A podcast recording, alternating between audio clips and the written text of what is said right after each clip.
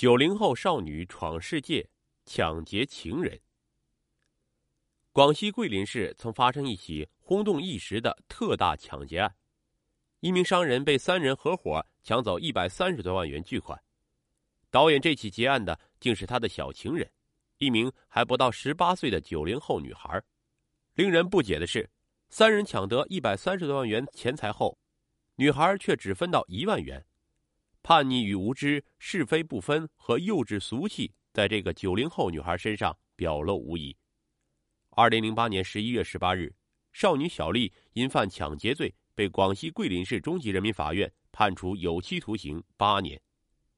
小丽一九九一年四月出生于湖南省中部某市的一个农家，她是家中最小的孩子，父亲在岳阳市打工，只读了高一就辍学的她投奔父亲到岳阳市打工。在岳阳市，活泼的小丽交友广泛，不久她就认了哥哥、姐姐、姐夫一大串这是李志军，你就叫他姐夫好了。二零零七年一月的一天晚上，小丽与刚认的干姐小娟在一夜市摊上吃夜宵时，一个大胡子男人走过来坐下，干姐小娟便向他做介绍，小丽就这样认识了姐夫李志军。接触中，他知道李志军是华容县人。对他的真实情况并不了解。在岳阳市混了几个月，小丽找不到满意的工作，便决定南下深圳闯一闯。二零零七年春节刚过，她离开了岳阳，在深圳，小丽依然是广交朋友。一天晚上，她在饭桌上认识了境外商人刘大富，这个已经五十多岁的老板对小丽一见倾心，表示要送几套好衣服给她。饭后，刘大富果真邀请小丽上街。刘大富一口气就给小丽买了几千元的衣服，名牌服装到手，小丽心里有说不出的快乐，也对刘大富有了好感。随着他们慢慢接触，小丽也就顺理成章的当起了刘大富的小情人。刘大富的生意主要在广西桂林，那几天在深圳只是短暂逗留。几天后，他启程前往桂林时，邀请小丽一同前去，但小丽却不想当职业情人。觉得整天守着一个老男人不会快乐，就没有答应他。小丽在深圳打拼了一段时间，仍闯不出什么名堂。不久，她只好回到了岳阳，继续与原来那帮朋友厮混。没钱花了，她也会前往桂林与刘大富同居几天，要笔钱再返回岳阳。在岳阳，她把与刘大富的情事说给了小娟姐听。小丽，听说你认得一个有钱的大老板。二零零七年十二月初的一天。小丽接到姐夫李志军的电话：“小丽，看在你小娟姐的份上，救救我吧！你姐夫我走投无路了。”李志军的话音里带着哭腔。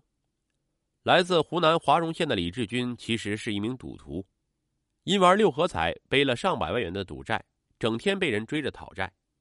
一天，看着这个被人迟迟追债的老公，小娟忍不住叹了口气：“哎，我怎么找上你这个赔钱货？”看人家小丽多有福气，情人是个大老板，钱多的花不完。说者无心，听者有意，无时无刻不在想着弄钱的李志军琢磨着小娟的话，一下子豁然开朗，想出了办法，哄骗小丽合伙对他的情人实施抢劫。他是个大老板，应该会有不少钱，于是他给小丽打了救命电话。小丽因李志军的哭诉动了恻隐之心。小娟是他最知心的姐姐，姐夫有难不救就是不够义气了。抢劫情人，今后也就不可能再做他的情人了，也就不能再从他手里要钱了。对这点，小丽也是考虑过的。做不做刘大富的情人，小丽无所谓，反正跟他没什么感情，只是以后没钱花了，有点可惜。可转而一想，自己年轻漂亮，今后还怕找不到新的有钱的情人吗？经过一番考虑，小丽答应了姐夫的请求。获得小丽同意后，李志军拉上同乡好友蔡红一块参与，以确保行动成功。蔡红也是个赌徒，能得钱的事儿自然是乐意做。他向李志军拍胸脯说：“我能搞到一支枪。”之后，在李志军的邀请下，小丽两次专程从岳阳市赶到华容县，与李志军和蔡红商量如何抢劫的事儿。对抢劫这种性质恶劣的犯罪行为，小丽似乎一点都不感到害怕。仿佛他只是一次聚餐，在商量中，他介绍刘大富的情况时，老道的说：“这人有很多钱，胆子又小，还很好说话，搞他应该没有什么问题。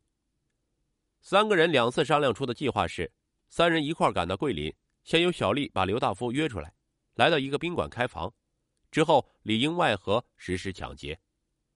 十二月十二日上午，小丽用李志军买的手机卡打了个电话给刘大富，得知他仍在桂林，便说想去桂林看他。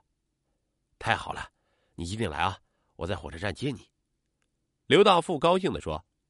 没想到小丽等三人去了岳阳火车站，一看没有马上去桂林的火车了，索性三人花了两千多元钱租了辆出租车，从岳阳市直奔桂林。当天晚上九时多到达桂林后，小丽装模作样的到火车站等刘大富，李志军和蔡红先去步行街等候消息。刘大富很快赶过来与小丽碰面，我抢了我姐姐的男朋友，他要找我算账，只好来你这儿躲几天了。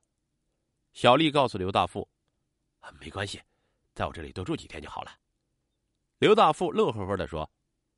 小丽提出到步行街附近的宾馆开房，便于逛街，两人便转去步行街，很快找到了一家雅致的宾馆。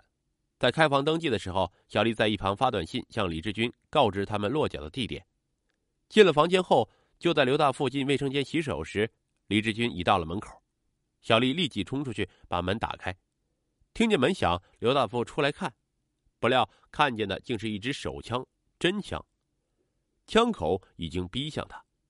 只见一个满脸胡子的男人命令说：“靠墙站着，不要动。”站在一边的小丽没有受到威胁，刘大富顿时明白是怎么回事，他伤感的对小丽说：“小丽，我对你那么好，你却跟人合谋来抢劫我，你对不起我。”我也没办法，我家里人生病了。急需钱用，小丽满不在乎的回答。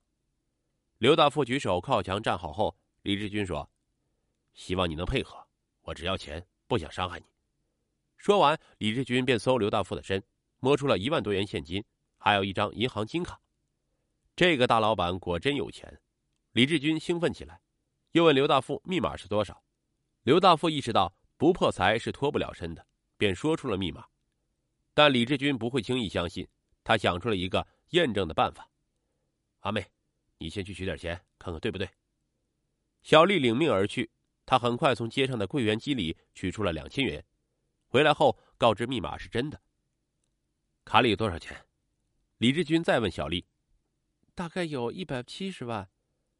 由于这刘大富表现老实，李志军没有对他施暴力，只是简单捆了一下，之后等天亮好出去取钱。小丽一时没事情做，便走到里间舒服的睡觉去了。天亮了，李志军和蔡红开始行动，可是从卡里取钱有限额，李志军只取了近七万后不能再取了，怎么办？买金条。李志军直奔珠宝店而去，可是要买完一百七十万元也是很花的时间的。刘大富替他们着急了，当然也是替自己着急，越挨下去越危险。待李志军第二轮购物回来时，他说：“你们要是信得过我，我随你们到银行转账，这是最好不过的办法了。”好，就赌一回。赌徒李志军说：“在去汇钱的路上，刘大富哀求不要全汇完，留点吃饭钱给他。”李志军也是个好说话的人，答应他只汇一百二十万元整数。在银行汇款时，刘大富故意将两张单子上的签名写的不大相同。引起营业员的怀疑，但营业员却一点也没有注意到，他只得眼睁睁的看着自己的一百二十万元巨款被转走。期间没事可做的小丽去了宾馆附近一家麦当劳，一边喝冷饮，一边等着姐夫凯旋。不一会儿，办完手续的李志军和蔡红押着刘大富回来了。两个小时后，李志军收到了一个电话，得知钱已经成功转入了他指定的账户，他十分高兴。临走时，还与刘大叔握了握手，并在一张纸片上写上了他的名字和手机号给刘大富。脱身后，刘大富立即向桂林市警方报案。民警迅速与银行取得联系，核实刘大富金卡上有六万七千五百元被取现，四万两千元被购物，一百二十万元被转账。民警追查转款的去向，发现钱被转到了湖南省华容县某银行一个户名为刘某的账户里。接着。桂林警方通过这个账户查出了李志军的身份。李志军等人回到岳阳后，立即进行分赃，他给了蔡红九万元现金、一条金项链，转账十万元；而对关键的合谋者小丽，他只给了现金一万元，加上一条金项链。可以看出，李志军完全是把他当小孩子看待。小丽参与这么大的劫案，而且利益也受到损失，只得这么点赃款，他却没有什么怨言。显然，他并不懂得其中的利害关系，不把自己当李志军的同谋，更显出他参与抢劫并不为自己。只为帮忙。二零零七年十二月十四日中午，根据桂林警方提供的线索，岳阳警方将李志军抓获。十五日，桂林市刑警赶到岳阳，经过突击审讯，李志军交代了小丽和蔡红的情况。当晚，民警就将小丽抓获，但蔡红已出逃，去向不明。二零零八年五月二十八日，桂林警方获知蔡红逃到广东省佛山市，藏匿在某小区内。民警迅速赶到佛山市，于五月二十九日晚将蔡红抓获。至此，桂林警方共追回赃款八十三万元人民币，并退还给刘大富。二零零八年十一月十八日，桂林市中级人民法院以抢劫罪判处李志军无期徒刑，并处罚金五十万元；判处蔡红有期徒刑十五年，并处罚金二十万元；判处小丽有期徒刑八年，并处罚金两万元。